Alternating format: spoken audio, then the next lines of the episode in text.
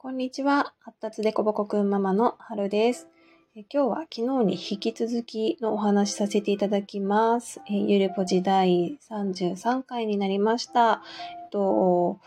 昨日ですね、えっと、不登園の娘の初期の頃の様子についてちょっとお話しさせてもらって、えっと、最初の頃ですね、保育園に行きたくないんだっていう気持ちをとにかくまるっと受け入れるっていう風なお話をしたんですね。で、まあ、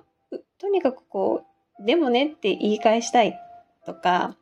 うんと、行かなきゃちょっとこっちが困るんだよねっていうことを伝えたいとか、そういう気持ちだったり、不安な気持ちだったりとかは、一旦ちょっと置いといて、あなたはそう思ったんだねっていうことを受け入れてあげる。それだけで結構子供って、あ、言ってもいいんだ。受け入れてくれたんだ。ママは味方だとか、お家は安全なんだっていうふうに、あの、思ってもらえて、それだけですごく安心できちゃうところがあると思うんですね。なので、まるっと受け入れて、受け入れるっていう時期はすごく大事だったかなと思います。で、えっと、そのですね、まるっと娘の気持ちだったり、やりたいことだったり、やりたくないこととか、感じてることっていうのを、ああ、そうなんだっていうふうに受け入れた後に何が起こったかっていうのを今日はちょっとお話ししたいなと思うんですけども、えっとですね、そうなんだ、そうなんだって、ただ何も否定せずに、言い返さずに話を聞いてるとですね、いろんなことを実はこれが嫌だったんだとか、実はこういうことはしたくないんだ、苦手なんだとか、っていうのを言うようになってきたんですね。で、それを私は、こう、娘が心を解放している時期だなっていうふうに、えー今から振り返ってみたら思ってるんですけれども、例えばどんなことかっていうと、そうだな、保育園に行きたくなかった理由の一つに、実は牛乳飲みたくなかったんだとか、あの、おやつの時間に必ず牛乳出てくるんですけど、実はそれが飲みたくなかったという話だったりとか、そうだな。あとはですね、公園とかに行ってても、この音が嫌いだったんだとか、あと、通級指導教室に行く道中ですね、あの、すごく閑静な住宅街の中を歩いて行くんですけども、その時に私と娘の足音だけがこう聞こえる感じなんですね。で、その時にその、なんていうのかな、足音の中でも、この靴のかかとがつくこの音が好きなんだとか、なんかね、そういうことをいろいろ話し出してくれたんですよ。こういうことが好き、こういうことが苦手、気持ち悪いって感じるとか。で、それがすごい、えー、みたいな、そんなとこみたいな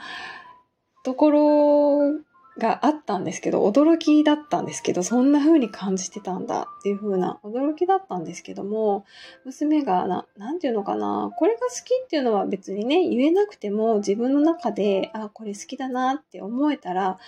あの、幸せ感じられるからいいかなとは、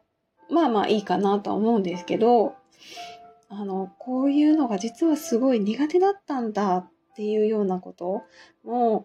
何て言うのかな、え、そんなことって思うことが結構あるので、それを何て言うのかな、言っても分かってもらえないなっっていうのもあるだろうし、そもそもその嫌だったんだの、何が嫌だったのかが自分の中でも分かってなかった時期って、多分すごく辛かったんだろうなっていうのが分かったんですよ。で、まあそれがたまりにたまって、まあ保育園行きたくないにつながったのかなと思うんですけど、なんていうのかな。一度あなたの言うことは全部受け入れますっていう風な態度っを取ったことで、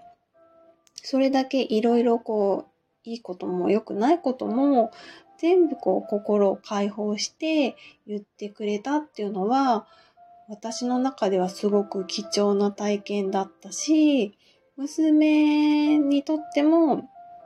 ちょっとデトックスみたいな感じで良かったのかなっていうふうに思ってます。はい。で、いろいろ聞いてると、なんかこの音がとか、この匂いがとか、なんていうのかな。野菜とかでも、この、なんていうのかな。この感触がとか、結構細かな感覚にすごい敏感だなと思ってて、感じて、でうち上の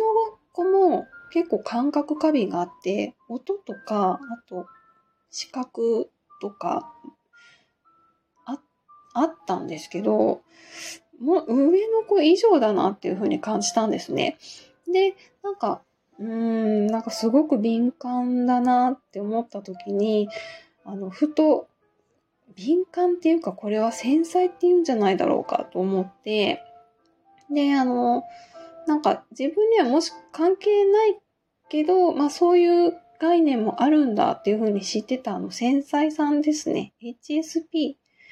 っていうのが、っていう言葉がふっと降りてきて、ある日公園に行こうと思ったら、降りてきて、で、なんか、もしかしてこの子って繊細さんって言われる、それなんじゃないかなっていうふうに、ずっと ADHD の傾向あるのかなって思ってたんですけど、繊細さんと思って、あの、いろいろ調べてたら、あの、子供の HSP って HSC って言うらしいんですけど、かなり思い当たることがあったんですね。で、あの、HSP っていうのを最初に言い出したというか、その概念を提唱したのは、あの、エイレン・アーロン氏っていう方なんですけども、その方自分も HSC で、お子さんも、あ自分も HSP で、お子さんも HSC の方で、その HSP っていうのはこういう項目に当てはまる人を言いますみたいなのをちゃんと本に出されてるんですけども、その方の本を全部一通り読んで、で、そこにチェック項目23項目ぐらいかなあったんですけど、娘はね、そのうちの19項目当てはまってたんですよ。で、当てはまるほどその気質の傾向が強いっていうのもあって、めちゃめちゃ当てはまるじゃんと思って、あの、ちょっとびっくりしたんですけれども、そういう、なんかこれまでなんかちょっと赤ちゃんの時とかすごいずっと泣いてたなとか、なんかずっと機嫌悪かったなとかっていうのも、その方の本読んでると、あの、あ、もしかしてそういうことだったのかもしれない。繊細さんがゆえに、こう、私には気にならないような音だったりとか、温度だったりとか、感触だったりとかをすごく敏感に察知してたのかな？ですごく不快だったのかなっていうふうに、あの、思うことができました。でそういう視点を持つことで、より、あの、娘への理解が深まったし、で、あの、娘もこれが、これがどうだ、あれがどうだっていうのを、自分が感じたこと、思ったこととかを全部言える場があるっていうことが、すごくその後にまた繋がっていったかなっていうふうに思うんですよ。はい。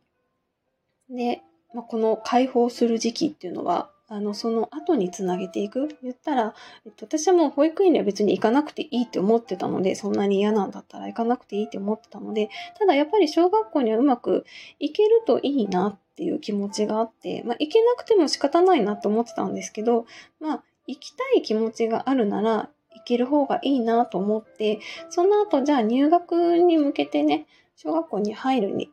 にあたって、まあ、今からどうしていったらいいかなっていう風な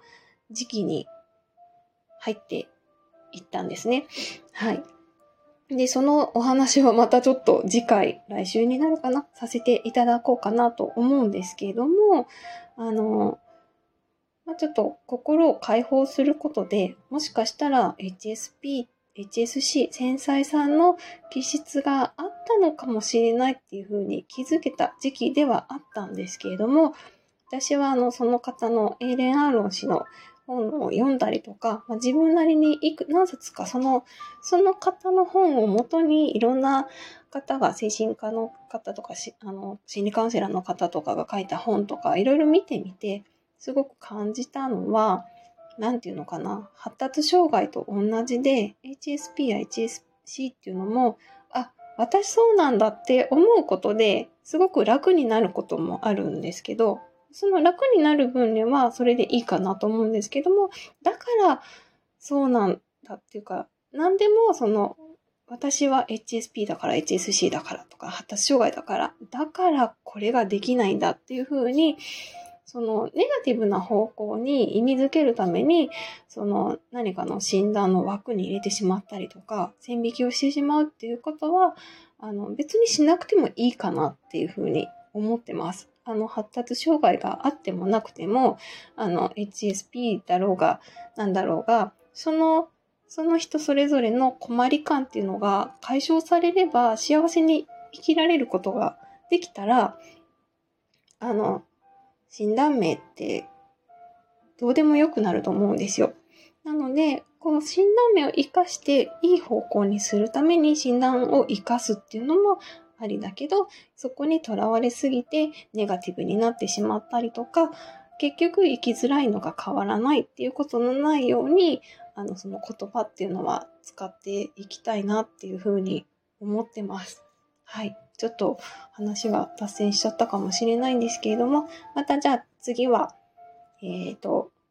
そうですね、解放した後、じゃあ修学に向けてどうしていったかっていうお話を、ちょっと私自身も振り返りながら していきたいなと思います。また聞いてください。今日はありがとうございました。